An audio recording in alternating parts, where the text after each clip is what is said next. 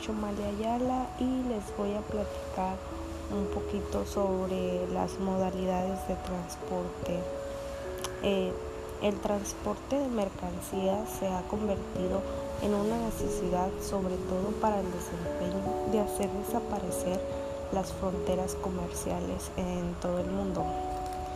Eh, el transporte terrestre es la vía más utilizada en las distancias cortas. La existencia de una amplia red de carreteras permite que el transporte del inicio al destino sea más rápido y efectivo. En este sector también se incluyen el tráfico de mercancías por vía férrea, o sea que por tren, que es más barato que por carretera.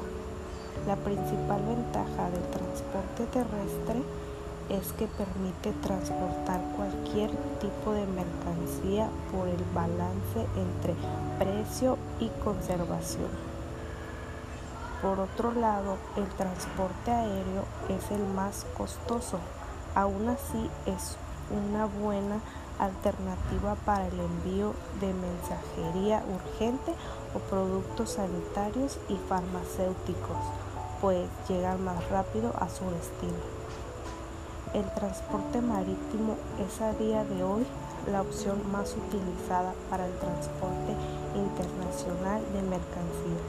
Generalmente en el transporte marítimo se mueven mercancías secas y que no impliquen un consumo urgente, puesto que este transporte es más lento ya que es por sobre el mar y tarda mucho más en llegar.